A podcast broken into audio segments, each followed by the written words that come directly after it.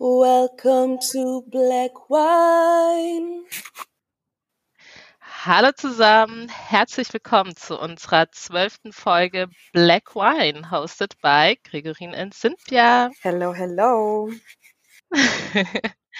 ähm, wir haben ja schon in unserer letzten Folge angekündigt, dass wir heute einen Studiogast haben. Und zwar ist das ähm, mein Kollege Eliel, den kenne ich aus der Arbeit, logischerweise. ähm, ähm, und er ist heute unser Interviewgast und wird sich auch gleich nochmal genauer vorstellen. Genau, und ähm, also man hört es wahrscheinlich jetzt auch wieder an dem Sound. Wir sind natürlich nicht zusammen äh, in einem Raum, ähm, halten uns wieder mal stark an die Regeln, sind alle zu Hause und ähm, sehen uns hier am Screen. Und ja, also freut mich voll, Eliel, dass du heute die Zeit genommen hast für unser Gespräch. Und ähm, ja, vielleicht kannst du einfach direkt anfangen und dich ähm, vorstellen. Nö, darauf trinken wir doch erstmal. So. Ja, also. Ähm. Sagt diejenige, die kein Wein trinkt, aber egal.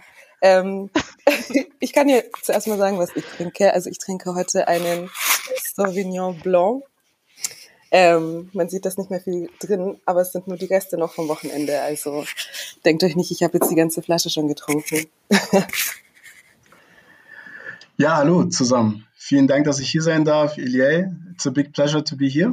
Ich habe heute einen Riesling, Jahrgang 2019, halbtrocken mit dabei uh. und freue mich darüber, bei der netten, entspannten Runde nebenbei das ein oder andere Mal äh, ja, einen Schluck zu, zu mir zu nehmen. und Gregor, Sehr was schön. trinkst du?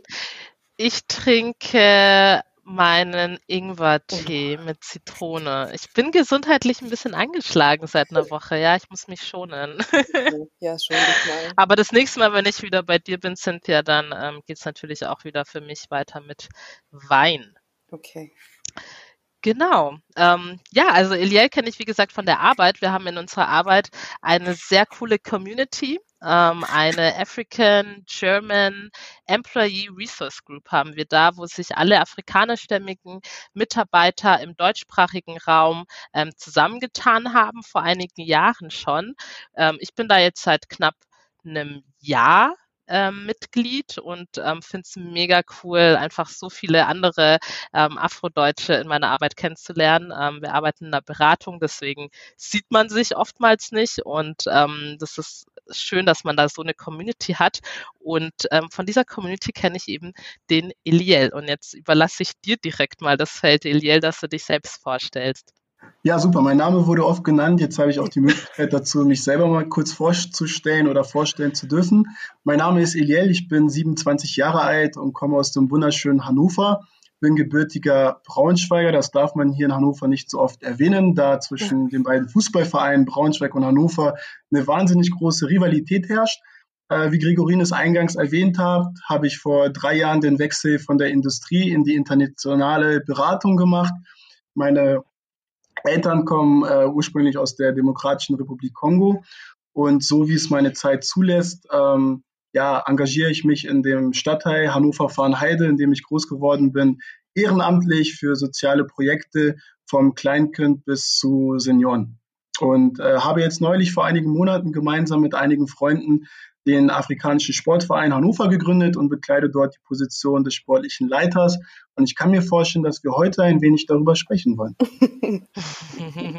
ähm, ja, genau. Also vielen Dank für die Vorstellung. Und ja, das ist auf jeden Fall äh, die Grundlage von unserem Gespräch, weil Gego hat mir eben auch von dir erzählt und wir fanden es beide auf jeden Fall super, super interessant und ähm, freuen uns voll, dass wir eben ja die Möglichkeit jetzt heute haben, hier ein paar Fragen zu stellen, wie es für dich war ähm, was es damit auf sich hat mit dem afrikanischen Verein. Ja, genau. Der Afrikanische Sportverein Hannover ist der erste seiner Form in Niedersachsen und der vierte in ganz Deutschland. Äh, wir haben den Verein im Januar 2020 äh, gemeinsam gegründet und sind seit äh, August 2020 auch ein eingetragener Verein und nehmen äh, seit September am Wettbewerb des Niedersächsischen Fußballverbund in der vierten Kreisklasse statt. sehr schön. Ähm, und unsere erste Frage ist auch direkt, wie kam es denn eigentlich zu dieser, zu dieser Gründung? Also wie, wie kommt man drauf, einfach mal einen, ja, einen Fußballverein zu gründen? Ich glaube, das macht man auch nicht alle Tage. Ja, das stimmt. Äh, wenn, dann vielleicht alle Scheidjahre. ähm, ja, ähm, bis 2018 fand in Hannover einmal jährlich der internationale Hannover Cup statt. Das ist ein Fußballturnier, an welchem man äh, mit Personen seiner Wahl quasi aufschlagen kann und über Nachmittag dann gemeinsam Fußball spielt. Und äh, an diesem Turnier haben wir jährlich teilgenommen und äh, auch mit beachtlichem Erfolg. Wir haben im Jahr 2018 den zweiten Platz belegt unter kongolesischer Flagge. Das heißt, dort habe ich auch mit unseren Gründungsmitgliedern Elvis Mputu oder auch Mbien zusammengespielt. Und uns ist aufgefallen, dass es uns wahnsinnig einfach fiel, uns zu organisieren für die Spiele, uns vorzubereiten mit den Trainingseinheiten und äh, wie eingangs erwähnt, wir auch recht erfolgreich gewesen sind. Und daraus ist dann das Bedürfnis entstanden, einen eigenen Verein auf die Beine zu stellen. Das ist dann noch ein etwas längerer Prozess gewesen, aber ich würde sagen, dass die ersten Signale im Zuge äh, des, des äh, internationalen Hannover Cups entstanden sind. Okay. ähm, also ich glaube, ich ähm, kann auch für dich sprechen, Gregor. Wir haben ja beide jetzt echt absolut keine Ahnung von Fußball. Deswegen tut uns leid, wenn wir jetzt schon irgendwie Fragen stellen werden und du wahrscheinlich ein paar Sachen mehr erklären musst, weil wir echt gar keinen Plan haben. Ähm, aber auf jeden Fall mega cool. Ähm, und wie lange hat es dann ungefähr gedauert, als ihr die Idee hattet? Und du meintest jetzt vor ein paar Monaten ist es dann tatsächlich gestartet. Wie lange hat es gedauert, so ungefähr von Idee bis, äh, bis zur Umsetzung? Ja, der Prozess von der ersten Idee bis zur Umsetzung hat tatsächlich circa zweieinhalb Jahre in Anspruch genommen. Ähm, also wir hatten 2017, Anfang 2018 äh, da die erste Idee und im Sommer 2019 hat ähm, ja die gesamte Vorbereitung dann wirklich an Fahrt dazu gewonnen, äh, weil wir wirklich angefangen haben, das Vorhaben zu strukturieren, zu konkretisieren und zu organisieren. Und äh, freuen uns, dass wir jetzt äh, tatsächlich am Start sind. Ich würde sagen, dass die Corona-Situation jetzt auch Segen und Fluch zugleich war. Äh, formal gesehen besteht der Verein seit Januar 2020. Ähm, wir haben allerdings äh, knapp sieben, acht Monate auf die Eintragung im, ins Vereinsregister gewartet. Ähm, es ist nämlich so, dass wenn man als Verein am äh, Spielbetrieb des Niedersächsischen Fußballverband teilnehmen will, man äh, quasi die Satzung durchwinken lassen muss durch gewisse Gremien und Behörden. Äh, erst mit dieser formalen Rückmeldung äh, kann man sich dann hier in Niedersachsen an den Landessportbund wenden, wird dort dann mit aufgenommen als Verein. Und mit dieser Bestätigung wiederum geht man zum niedersächsischen Fußballverein, äh, Verband und sagt, hey, pass auf, wir sind von den Behörden soweit akzeptiert worden mit der Satzung. Äh, der Landessportbund Niedersachsen hat uns soweit auch mit aufgenommen. Wir sind jetzt soweit, dass wir in den Spielbetrieb gehen wollen, um dann am Ende auch um Punkte zu spielen. Denn äh, gewinnen wollen wir alle, aber was bringt uns das, wenn wir am Ende des Tages eine Saison spielen und äh, noch nicht mal die Möglichkeit haben, aufzusteigen oder im äh, Punktesystem ähm, etabliert zu werden. Ne? Und das ist so der gesamte Prozess gewesen, also zweieinhalb Jahre. Äh, ich glaube, wir vom Vorstandsteam haben über 900 Arbeitsstunden unserer ja, Freizeit da rein investiert in die Strategie, in die Organisation, in die Dokumentation. Ähm, da ist auch wahnsinnig viel Herzblut ein, äh, mit, mit, äh, ja, mit eingeflossen. Und wir sind jetzt froh darüber, dass es äh, geklappt hat und freuen uns auch über die ersten positiven Resonanzen. Okay, ja, also die positive Resonanz ist, glaube ich, schon gegeben. Ich meine, wir haben ja ein bisschen, ähm, du hast uns ja ein paar Artikel geschickt, also ihr wurdet ja schon öfter interviewt und ähm, die werden wir natürlich auch verlinken. Ähm, und ja, also ist auf jeden Fall eine super coole Sache. Definitiv. Und eine Inspiration für viele, die das vielleicht irgendwie auch mal machen mhm. wollen. Ähm, ne, also, aber wie gesagt, das ist, ähm, man stellt sich das, glaube ich, immer gar nicht so kompliziert vielleicht vor, aber wenn man dann hört, zweieinhalb Jahre, ist es ja dann doch schon eher hm, ja, ein komplizierteres, anstrengenderes Unterfangen. Und da ähm, fragt man sich natürlich auch, wurdet ihr dann ernst genommen, also einmal von den Behörden als, als solche, aber auch von euren Freunden und Familie? Genau, lass mich nochmal einen Punkt zurückgehen. Äh, was für mich oder was für uns in dieser Situation auch neu war, ist eben die Geschwindigkeit, mit der Behörden arbeiten. Äh, wir beide kommen aus, ein, aus einer Branche, die sehr schnell ist, sehr dynamisch. Und äh, hier war das dann so, dass wir beispielsweise in der Behörde eine Ansprechpartnerin hatten, die dann im Sommer im Urlaub war. Und dann bleibt das Thema halt liegen und wird in der Zeit nicht bearbeitet. Da muss nur mal fünf Wochen warten. Äh, dann kommt die wieder zurück und hat vergessen, worum es geht. Und dann musst du sie nochmal äh, quasi auf Gleis bringen. Ne? Solche Situationen kann es geben. Und das ist auch für uns eben neu gewesen, weil wir bis dato immer in Vereinen gewesen sind, in denen wir einfach nur Fußball gespielt haben. Ist ganz normale Person. Und jetzt halt eben in der Situation waren, Verantwortungsträger zu sein und uns um die ganzen Prozesse zu kümmern, die im Hintergrund passieren. Ne? Und das war wirklich eine neue Situation. Und ähm, ob wir direkt ernst genommen worden sind oder belächelt worden sind, äh, zweigeteilt. Ähm, jeder von euch wird es kennen, dass man äh, jemanden im Umfeld hat oder im erweiterten Umfeld, dem man von der ersten Idee erzählt und das Erste, was von diesen Personen kommt, ist ein Pushback. Ach komm, lass das mal bleiben. Das funktioniert doch nicht. Ein Verein, der von Afrikanern gegründet wird, äh, da, da, kann es doch nur Chaos geben. Ähm, und ich kann nur daran appellieren, ähm, dass, wir, dass wir alle solchen Menschen über den Weg laufen werden. Und äh, mein, mein Appell ist, äh, sich von diesen Menschen einfach fernzuhalten, weil sie uns am Ende des Tages überhaupt gar nicht weiterbringen, auch in der Sache.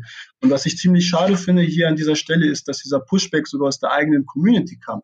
Das heißt, wir stellen hier was auf die Beine äh, aus der Community, für die Community. Ähm, und das, was zuerst kommt, ist ein Pushback. Und das sind, äh, da habe ich einfach eine andere Mentalität, äh, beziehungsweise auch der Großteil der Gründungsmitglieder. Ich gebe euch zwei Beispiele ähm, an dem man sich so ein bisschen orientieren kann. Ihr hört jetzt wahrscheinlich auch von vielen, die jetzt Braids machen, die jetzt Lashes machen aus der Community.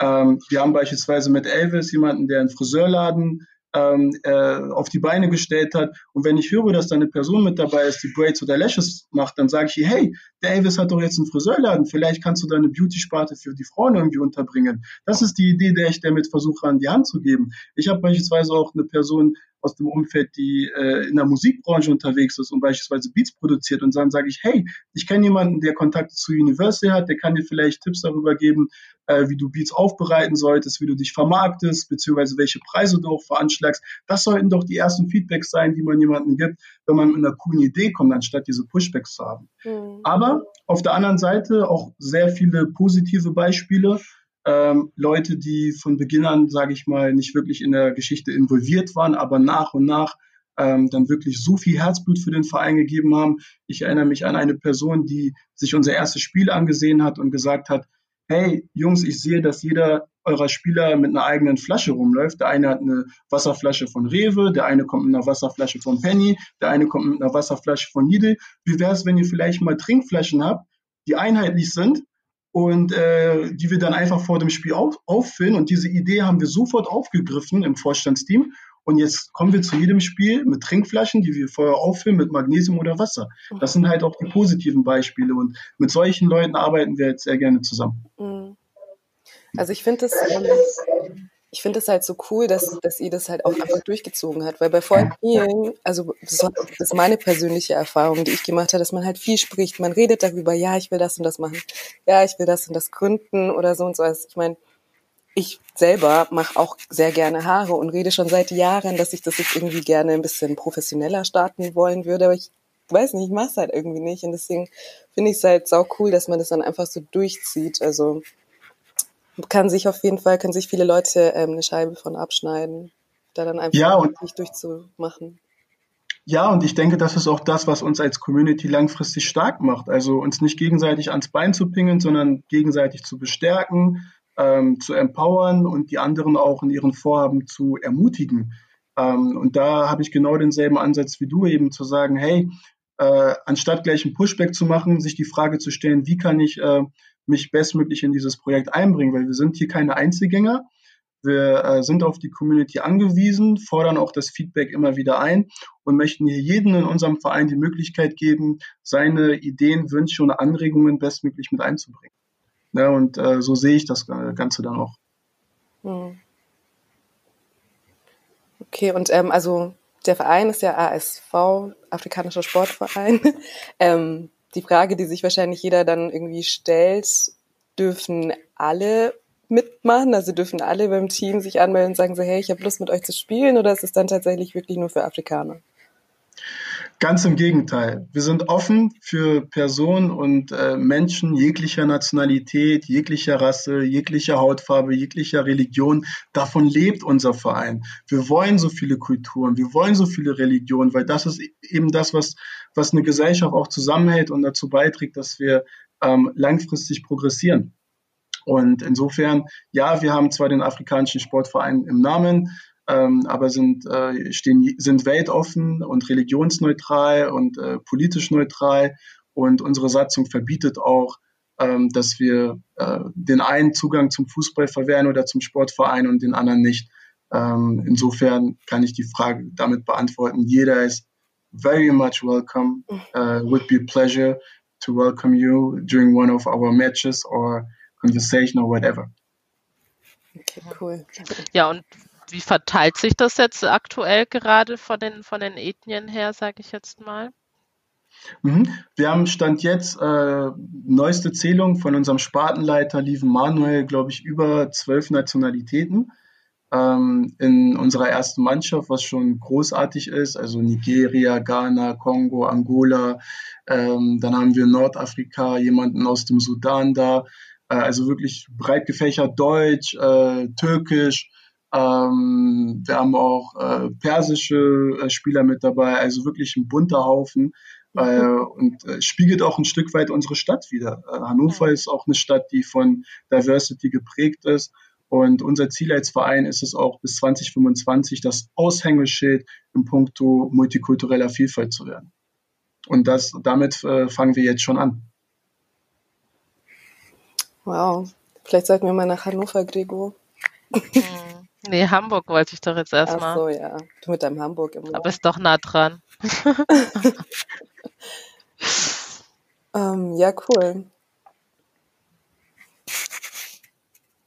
Ja, ähm, und was mich auch noch interessieren würde, ist, gab es ein bestimmtes Ereignis? Also ist irgendwas passiert, dass ihr euch damals dachtet, hey, wir wollen unseren eigenen Sportverein gründen? Also ihr wart ja, glaube ich, zu ich weiß nicht, wie viele Gründer zu zweit oder zu dritt oder wie viele wart ihr? Und ihr kennt euch wahrscheinlich auch schon Ewigkeiten, oder? Ja, es braucht noch äh, formal viel, viel mehr. Ähm, die äh, Formalitäten sehen eben so aus, dass es sieben Gründungsmitglieder braucht, um einen Verein formal erst einmal zu gründen. Mhm. Diese sind wir auch gewesen und wir sind jetzt sechs, die da wirklich mit Drive und Power äh, daran arbeiten, den Verein vorwärts zu bringen. Ähm, und das, was uns animiert hat oder das bestimmte Ereignis ist aus meiner Sicht, äh, und da stelle ich auch die Frage an die Community und an viele, die vielleicht Fußball spielen. Ähm, ich spielte in einem Verein über Jahre vielleicht, vielleicht auch auf Profiniveau beispielsweise, wenn wir von der Bundesliga oder von der zweiten oder dritten Liga sprechen. Ähm, aber im Endeffekt seid ihr ein Produkt äh, des Marktes. Das heißt, ihr spielt vielleicht zwei, drei Saisons wieder gut, und irgendwann kommt ein neuer, der euch ersetzt und der genau da weitermacht. Und der Einzige, der wirklich eine Legacy hinterlassen hat, von der wir heute 2020 noch sprechen, ist beispielsweise ein Gerald Asamoah beim FC Schalke 04. Bei all die anderen, äh, ich weiß nicht, wie viele noch darüber sprechen. Und wir haben uns halt gefragt, okay, ähm, wir spielen jetzt alle in Amateurvereinen hier und da, äh, verdienen vielleicht auch ein gutes Taschengeld, von dem man äh, das Benzin problemlos bezahlen kann und auch den einen oder anderen Trip machen kann am Wochenende aber im Endeffekt äh, hinterlassen wir nichts äh, Nachhaltiges. Wir, was tun wir für die Community? Was machen wir für unsere Gesellschaft? Was machen wir dafür, damit es morgen vielleicht eine neue Cynthia und eine neue Gregorin gibt, die einen Podcast auf die Beine stellen oder einen neuen Elvis, einen neuen Bien, einen neuen Eliel, die vielleicht auch einen Verein mit auf die Beine zu stellen, der äh, unsere Community nach vorne bringt. Und das ist halt eben dieses tiefe Bedürfnis, welches wir gehabt haben, eben zu sagen, hey, lass uns unseren Verein äh, auf die Beine stellen der auf unseren Strukturen basiert, ähm, dem wir unsere Vision und unsere Strategie einpflanzen können und ähm, ja, die Dinge eben so nach vorne pushen, ähm, wie wir es für richtig halten und uns nicht irgendwie einen anderen Verein unterordnen zu müssen, in dem unsere Stimme ein ganz kleines Licht im äh, großen Konzertsaal ist. Ja, das auf, und ich glaube halt einfach, dass Fußball dann einfach die Sportart schlechthin ist, um einfach auch solche Leute zu erreichen und auch die jüngere Generation. Also ähm, wenn du, du hast ja selber Fußball auch gespielt in anderen Mannschaften, vor, also vorher, früher, vor der Gründung von diesem Verein. Und ähm, würdest du sagen, dass du da einen Unterschied merkst, wie es für dich war, dort zu spielen und wie es jetzt ist, quasi in deinem, nicht in deinem eigenen Verein zu spielen, aber halt, wie du vorhin gesagt hast, in dieser bunten Truppe zu spielen? Ja, absolut. Also ähm, die Diversität ist jeden Tag ähm, äh, zu verspüren. Also ihr müsst euch vorstellen, ich komme in die Kabine, und da haben wir einen, der zu den neuesten Songs von Wizkid und mhm. David Afrobeat tanzt. Mhm. Ähm, dann haben wir auf der anderen Seite jemanden, der gerade an einem Film äh, teilgenommen hat, äh, unser Torwart, und der davon erzählt. Und dann haben wir auf der anderen Seite jemanden, der vielleicht demnächst die erste äh, Pilgerfahrt in den Mekka machen möchte. Und wir haben auf der einen Seite jemanden, der gerade frisch aus der Schule kommt äh, und noch gar nicht wirklich weiß, wie es für ihn weitergehen soll äh, und der auch wahnsinnig Druck von der Familie bekommt. Also es ist sehr gemischt, sehr bunt, verschiedene Facetten und jedes Mal, wenn ich wirklich diese Kabine betrete, äh, blende ich alles andere um mich herum aus und das macht auch unseren Verein so ein Stück weit besonders und ähm, ja. Also wie, wie, eine, wie eine Big Family. Ja, de definitiv wie eine Big Family mit äh, verschiedenen Individuen, die äh, sehr interessante Geschichten haben. Und ähm, das macht so ein Stück weit auch diesen interkulturellen Austausch aus. Ne, dass du jemanden wirklich hast, der einen persischen Hintergrund hat, der, der dir darüber ein bisschen was erzählt. Dann hast du vielleicht jemanden, der einen nigerianischen Background hat und der irgendwie von zu Hause ähm, eine harte Erziehung gewohnt ist. Und dann hast du vielleicht einen Deutschen, für den alles fremd ist, ähm, der, der mit all dem überhaupt nichts anfangen kann. Und das ist eben Diversity ähm, in der äh, ja, größten Facette.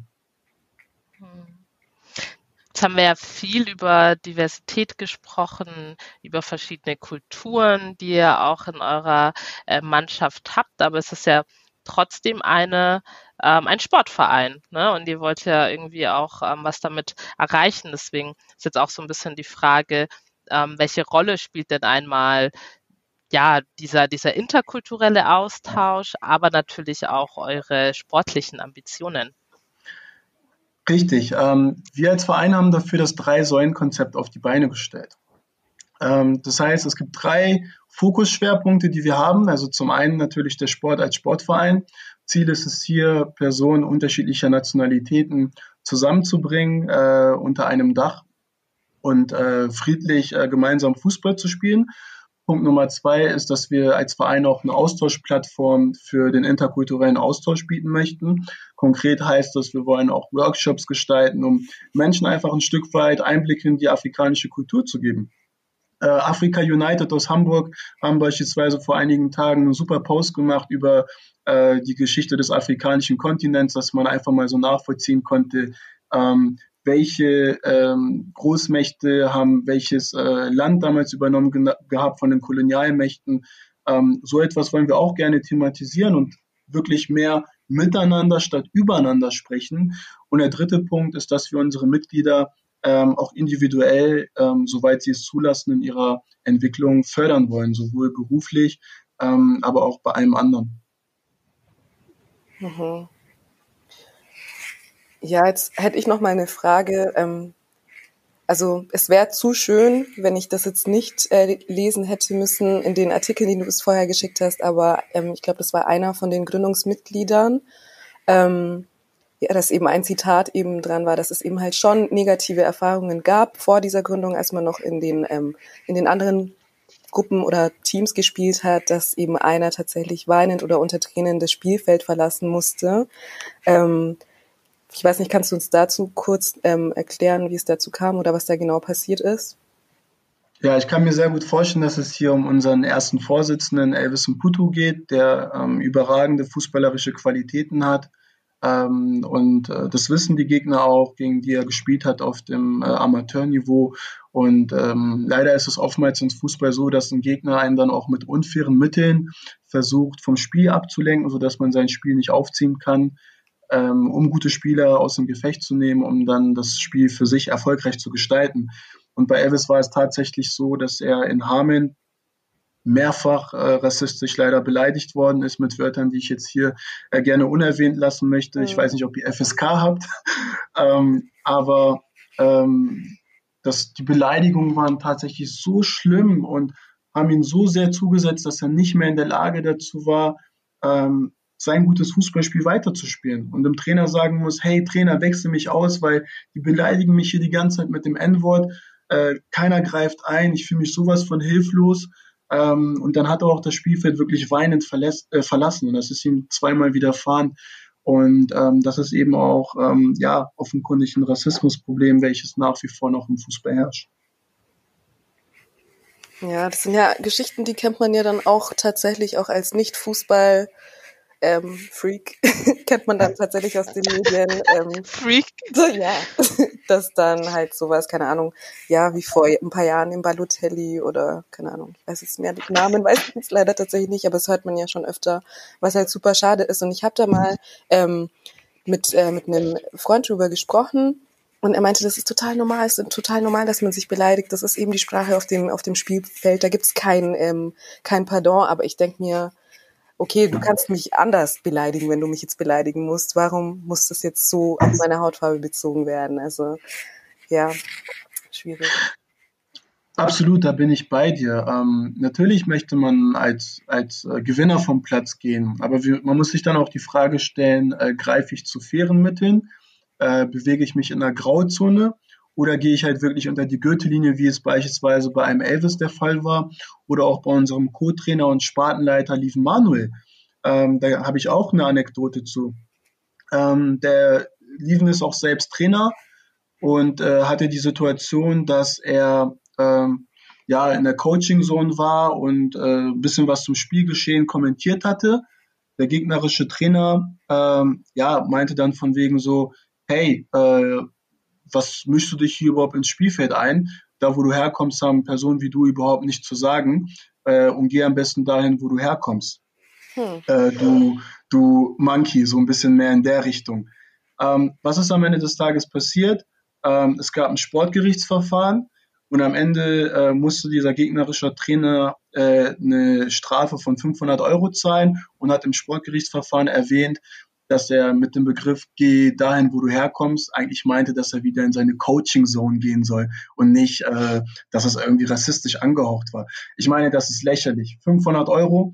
Äh, der Liesen hat Kinder, ihr müsst euch vorstellen, seine Töchter sind da vielleicht am Spielfeld dran. Wir kommen mit, wie er von einem gegnerischen Trainer in dieser Form beleidigt wird. Ähm, was ist das für ein Gefühl? Versetzt euch mal in die Person. Deine Familie ist da, deine Töchter sind da und dann hast du da einen gegnerischen Trainer, der diese Keule auspackt und äh, dir so sehr zusetzt. Äh, okay, 500 Euro, das Thema mag erledigt sein, aber äh, solche Fälle können für Personen auch äh, psychische Langzeitschäden haben, mhm. dass sie sagen, hey, ich möchte demnächst kein Auswärtsspiel mehr in der Stadt oder in der Region von Deutschland machen, weil ich weiß, dass ich dort mit gegnerischen Fans, Zuschauern äh, oder Mitspielern zu tun habe, die äh, mich einfach zu sehr verletzen. Ne? Und das, das darf es nicht sein. Und äh, da ist auch klar gefordert, dass die Fußballverbände dann auch ja, klare Regularien mit auf die Beine stellen, um so etwas zukünftig dann auch verhindern zu können mit präventiven Maßnahmen. Hm, oder einfach viel schlimmer ahnden, dass das auch wirklich wehtut. Ich glaube, dem haben, dem haben die 500 Euro haben denen gar nichts getan. Also das sowas wird wahrscheinlich nochmal passieren. Ja, die hat er vermutlich aus der Portokasse gezahlt. Hm. Ja. Ja, man hat ja auch ähm, oft das Problem, dass das auch Zuschauer selbst mega ähm, rassistisch sind. Also nicht nur die, die Mitspieler, sondern auch die Zuschauer. Also beispielsweise mein Bruder ist ja auch ein großer Fußballfan und hat auch eine Dauerkarte hier beim FCA und ähm, sitzt dann da halt immer mit den Ultras oder keine Ahnung, wie die sich nennen. ich glaube Ultras, ja. Ja, oder? Und ähm, da gab es auch mal einen, der ihn dann, ich habe dann eine Zeit lang mal ähm, am Stadion gearbeitet, als ich noch studiert habe als Nebenjob. Und da gab es auch einen, ähm, der ihn halt wirklich immer wieder, immer wenn er dort war, wirklich ähm, alle zwei Wochen völlig fertig gemacht hat, ihn halt beschimpft hat mit dem N-Wort und was er hier eigentlich sucht und was weiß ich, obwohl er ja eigentlich mit ihm quasi deren Team, deren genau. FCA da unterstützt hat. Und ähm, irgendwann ist es dann auch mal fast eskaliert, dass er ihn schlagen wollte und so weiter. Und die Security-Männer haben halt einfach auch nur blöd geschaut. Und ich finde, da fängt es halt schon mal an wenn halt nicht mal die Security dann was sagt und sagt, okay, hey, du, du kriegst jetzt irgendwie einen Platzverweis oder sonst was, ähm, wie soll sich denn da groß irgendwie, ja, was ändern oder dass die Leute sich denken, hm, ich traue mich das lieber nicht mehr zu machen. ähm, ja, ja. finde ich halt so ein bisschen. Absolut. Und wir als Verein haben uns darüber auch unsere Gedanken gemacht. Also Ziel sollte es wirklich sein, die Betroffenen, die zum Teil psychische Schäden davontragen, entschlossen zu schützen. Und unser Vorschlag sieht eben eine Null-Toleranz-Strategie vor. Das bedeutet, ähm, wir sollten bestmöglich eine unabhängige Instanz im Fußball schaffen, die Rassismusfälle jährlich behandelt, jährlich dokumentiert und jährlich ähm, ähm, ja quasi vielleicht auch ein paar Reports aufstellt, um zu sagen, hey, so und so viele Fälle haben wir, weil ihr habt x Vereine gesehen, die ihr besucht und da findet ihr dann Schilder, ja, Sportverein mit Courage, Rassismus geben wir keinen Platz, aber das sind alles Limpenbekenntnisse. Am Ende des Tages passieren so viele Dinge auf dem Feld, ähm, die wie wir auch eben in den vorigen Beispielen gesehen haben, äh, den Leuten überhaupt gar nicht äh, wehtun und auch gar keinen Anlass dazu bieten, dass die Leute ähm, ja, die Situation nochmal überdenken. Und ich glaube, wir müssen dahin kommen, dass wir anfangen, so etwas zu dokumentieren und auch wissen, okay, in welchen Regionen Deutschlands haben wir die und die Fälle, dann wissen wir offenkundig, dass es da Probleme gibt. Und zweitens, ähm, dass wir auch anfangen, schärfer zu sanktionieren. Dann bedeutet das, dass äh, der erste Verein, bei dem sowas aufstieg, im Profibereich eine 10.000 Euro Geldstrafe bekommt. Beim zweiten Mal sind es 50.000 Euro, beim dritten Mal sind es 100.000 Euro. Das wurde bei der Pyrotechnik nicht anders gemacht. Was passiert? die Zuschauer, die selbst an einem solchen Spiel teilnehmen, ähm, sind dann so weit, dass sie jemanden, der solche Äußerungen von sich lässt, sagen, hey, lass das bitte bleiben. Ich möchte nicht, dass mein Verein eine Geldstrafe bezahlen muss. Ich möchte nicht, dass mein Verein das nächste Mal vor leeren Zuschauern spielen muss, weil du hier jemanden rassistisch beleidigt hast. Dann fängt es an, weh zu tun. Es ist ein Wirtschaftskonstrukt, was dahinter steckt. Und wir müssen wirklich dem Geld folgen und wirklich gucken, dass wir Sanktionen äh, initiieren, die den Verein geldtechnisch auch wehtun. Ähm, und vielleicht muss der eine oder andere Verein auch mal so mutig sein und fristlose Kündigungen aussprechen für Leute oder für Profispieler, die sich äh, rassist, rassistisch äußern auf dem Spielfeld, um da auch mal klare Flagge zu zeigen.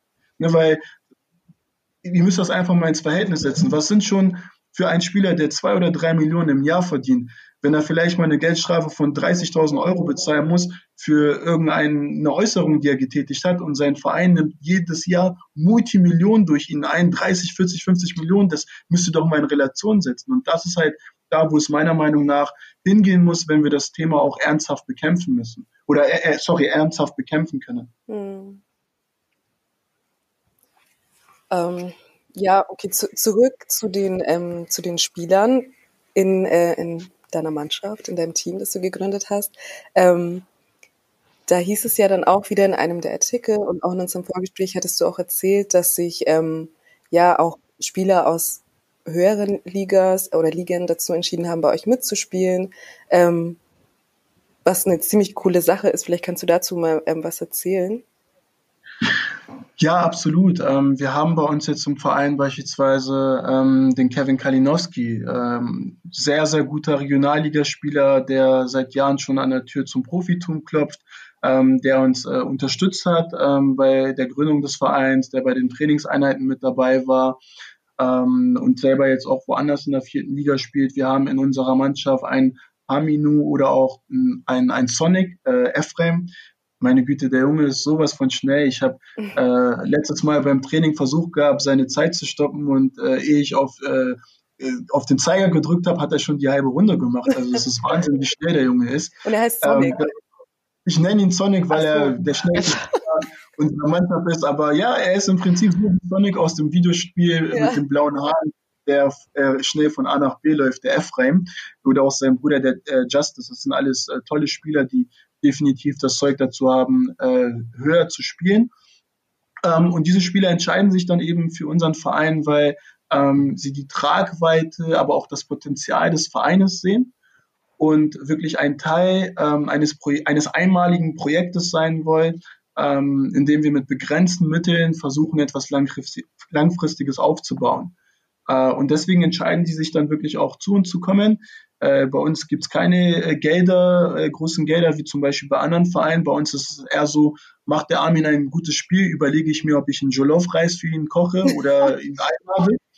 Ähm, aber äh, ansonsten gibt es da nicht viel und das sind halt ähm, die Themen, mit denen wir halt eben zu punkten, dass wir die Jungs halt äh, in unseren Verein mit einbeziehen, ihnen Verantwortung übertragen und auch die Möglichkeit geben, sich hier äh, individuell mit einbringen zu können. Vielleicht müssen wir noch kurz Jollof-Reis ähm, erklären für ähm. unsere nicht-afrikanischen Zuhörer. Das überlasse ich euch beiden dann. Ja, das ist ein, ein Reisgericht. Ähm, Reis wird ja grundsätzlich sehr viel gegessen in Afrika und ja, das ist so ja, roter Reis mit Tomatensauce und verschiedenen Gemüsesachen drin. Ich weiß auch nicht, also wir haben keinen Jollof. Das ist West African Food. Ja, ist eher so ein West African Ding. Ja, wir wollten ja eh noch eine Folge machen, ähm, hier West gegen East Coast. ähm, ja, genau. das ist, ja, wie Cynthia schon gesagt hat, also es ist eben so ein ähm, Reis, der, ich glaube, aber halt einfach auch schon so in, in, in so einer Art Tomatensauce halt schon so gekocht wird, dass er halt auch so rot wird und dann halt auch mit Fleisch drin und Gemüse drin und das essen die Nigerianer mega. Okay, eine Frage, nice. eine Frage glaub, an euch, eine Frage an euch, Nigerian oder Ghana Jollof?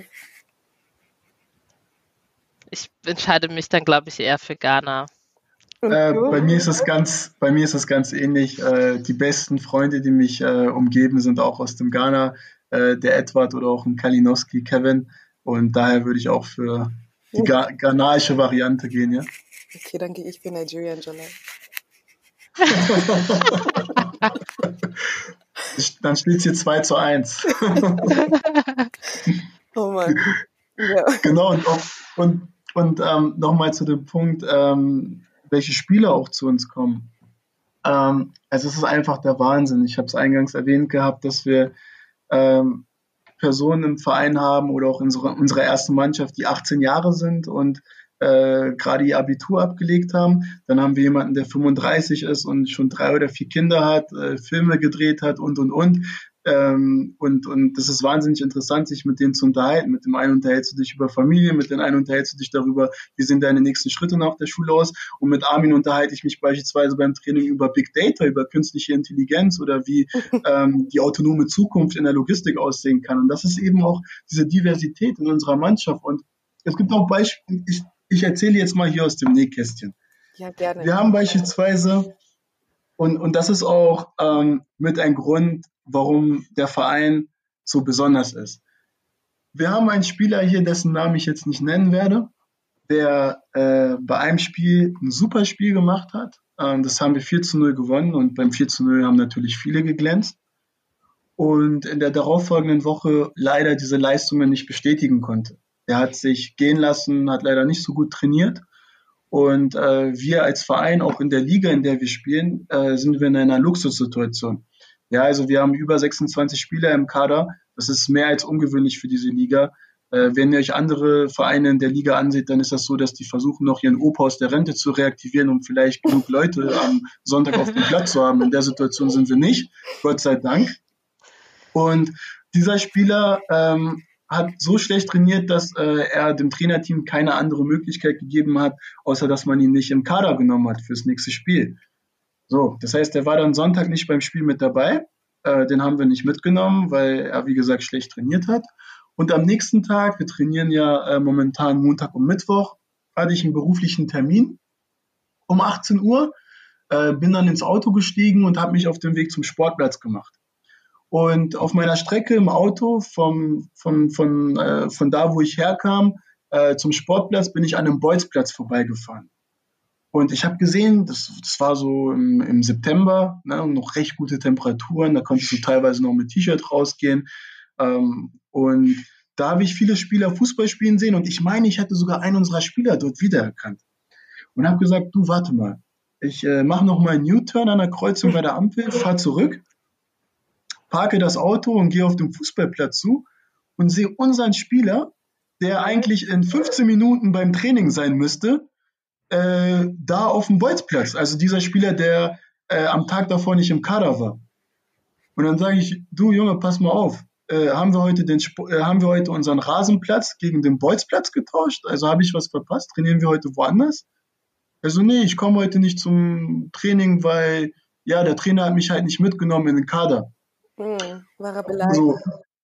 Er war, er war beleidigt und dann, und dann in der ersten Situation setzt du die Brille eines sportlichen Leiters auf, denkst du dir, ja, keine Disziplin, schlechte Einstellung, mit so einem können wir nicht weiterarbeiten. Aber im zweiten Moment denke ich mir, der Junge ist 17 Jahre alt. Der wird jetzt demnächst erst 18 Jahre alt und ist das erste Mal im Herrenbereich, macht zum ersten Mal seine Erfahrungen und äh, erlebt vielleicht auch Niederschläge, die er von vorher nicht gewohnt ist. Den Jungen können wir nicht hängen lassen. Das ist normal, dass er eine solche Reaktion auslebt. Den Jungen müssen wir helfen. Dem müssen wir sagen, hey, ähm, beim nächsten Mal schau, dass du die Leistung bestätigst. Ähm, schau, schau ähm, dass du dich nicht hängen lässt und dann wirst du deine Chance bekommen. Äh, und mit solchen Jungs arbeiten wir eben auch. Bei anderen Vereinen würde man sie morgen direkt vor die Tür setzen. Mhm. Aber wir sind so nicht, sondern wir arbeiten mit den Jungs. Wir nehmen sie mit an die Hand und wollen sie weiterentwickeln. Anderes Beispiel ist äh, Phil, auch ein super Spieler.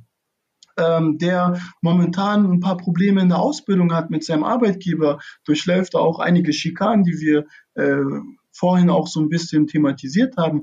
Und mit dem, Jungs, mit dem Jungen habe ich mich auch zusammengesetzt und analysiert, okay, wie sieht deine Situation aus? Was können wir machen, um deine Situation beim Arbeitgeber zu verbessern? Oder haben wir vielleicht die Möglichkeit, dich bei einem anderen Ausbildungsbetrieb unterzubringen, damit du deine Ausbildung fortsetzen kannst? Das ist auch eine Leistung des Vereins. Woanders gehst du hin, die wollen einfach nur, dass du von Montag bis Freitag beim Training bist, dass du Sonntag Fußball spielst, du kassierst dein Geld dafür und am Ende war's das. Keiner interessiert sich für die, die Person, die dahinter steckt für die Probleme, die sie hat, für den Struggle, sie, den sie hat. Und das sind eben Dinge, die hier in unserem Verein besonders ist. Wir haben auch Spieler beispielsweise, die jeden Monat über Western Union ähm, vielleicht Geld an ihre Familie in die Heimat schicken. Mhm. Und wir verstehen das und ich verstehe, welchen Druck er hat, dass die von ihm erwarten, dass er sein Studium abschließt und äh, dass er die Familie dann finanziell unterstützen kann. Woanders verstehen die Vereine das nicht. Und deswegen sind die Leute halt auch eben bei uns, weil sie sich hier verstanden fühlen, weil sie hier einen sicheren Hafen haben, an dem sie andocken können und wir sie ähm, in ihren Problemen unterstützen und begleiten können. Und das ist etwas, äh, was unseren Verein von vielen anderen Vereinen, die da draußen sind, auch wahnsinnig unterscheidet. Wir haben auch neulich Besuch von ähm, der Leibniz-Universität Hannover bekommen und einer Forschungsgruppe, die sich eben mit der Thematik auseinandersetzt. Was macht die Kultur von migrationsgeprägten Vereinen so besonders? Die haben türkische Vereine analysiert, die haben griechische Vereine analysiert, kroatische Vereine und sie sind halt eben auch bei uns gewesen. Und das, was wir auch äh, herausgearbeitet haben in den ersten Gesprächen, ist halt, dass wir so eine offene Kultur haben, eine sehr herzliche, dass wir immer gut drauf sind, selbst wenn die Sonne nicht scheint und es schlecht läuft und wir rote Zahlen auf dem Konto haben. Ähm, und das ist halt eben dieser Community-Gedanke, den wir auch versuchen, so ähm, in diese Truppe mit reinzubringen. Der Spieler, von dem ich erwähnt habe, der nicht gespielt hat, vielleicht hatte der keinen großen Bruder. Vielleicht hatte der keinen, der ihm Guidance geben konnte, der ihm sagen sollte, Junge, pass mal auf, äh, dass du zur Schule regelmäßig gehst, etc. pp. Dieser große ja. Bruder sind wir jetzt im Verein und versuchen ihn dahingehend zu supporten. Und das ist halt ähm, für mich ein Alleinstellungsmerkmal, was wir in der ganzen Region Hannover momentan haben. Das hört sich doch sehr schön an und ähm, wie es ja vorhin schon gesagt hat, wie eine große Familie mhm. eben, ne? ähm, wo sich Leute halt einfach auch geborgen fühlen können. Ähm, du hast jetzt gerade auch die roten Zahlen angesprochen. Ähm, uns interessiert natürlich auch dieser finanzielle Aspekt, ähm, weil wir, ich glaube, viele von uns haben wirklich keine Ahnung gehabt, wie gründet man überhaupt so den Verein und auch, wie finanziert sich denn überhaupt so ein Verein? Was sind denn zum Beispiel eure größten Kosten? Ähm, Punkte und ähm, ja, wie, wie, wie generiert ihr Einkommen? Ja, das ist äh, tatsächlich eine sehr gute Frage. Und wenn man als Spieler über viele Jahre hinweg in einem Verein spielt, dann erscheint einem alles selbstverständlich. Es ist selbstverständlich, dass ich ein Trikot habe. Es ist selbstverständlich, dass ich Trainingsklamotten habe. Es ist selbstverständlich, dass ich Essen und Verpflegung habe. Es ist selbstverständlich, ähm, dass ich Taschen zur Verfügung gestellt bekomme, etc., dass ich hier trainieren darf. Äh, aber nein, ich kann euch äh, eines Besseren belehren, dass es eben nicht selbstverständlich ist. Und die Erfahrung haben wir jungen Gründungsmitglieder in der Position auch tatsächlich gemacht. Also Kostenposition, eine große, die du hast, ist die monatliche Platzmiete. Ähm, leider sind wir momentan noch ein sehr kleiner Verein, der höflich an Türen klopfen muss und andere Vereine fragen muss, muss äh, ob wir dort als Untermieter trainieren dürfen unter der Woche. Ähm, das ist eine große Kostenposition. Ähm, dann ähm, müssen zu Beginn natürlich Materialien beschafft werden, wie Bälle, wie Leibchen, wie ähm, beispielsweise auch ähm, Hütchen und ähnliches. Ähm, dann haben wir ähm, auch äh, Schiedsrichter, die bezahlt werden müssen. Wir haben Verpflegung, die bezahlt werden müssen. Und wir haben Verbände, die eine jährliche äh, Gebühr haben wollen. Und das alles kostet natürlich. Und zu Beginn haben wir halt null äh, Sponsoren hinter uns gehabt. Wir konnten uns hinter keinem Rücken, großen Rücken da verstecken und äh, darauf hoffen, dass die uns finanzieren, sondern die Gründungsmitglieder sind auch mit Eigenkapital reingegangen und haben zu Beginn vielleicht gleich Kosten in Höhe von 3000 Euro gehabt die wir alleine durch sechs teilen mussten, um erstmal diesen Verein vorwärts zu bringen. Und jetzt in Zukunft äh, erhoffen wir uns natürlich durch die regelmäßigen Mitgliedsbeiträge, die wir jetzt bekommen bei 29 Mitgliedern in Höhe von 15 Euro, ähm, dass wir damit dann auch unsere Fixkosten decken können und äh, auch perspektivisch über die Saison hinaus planen können.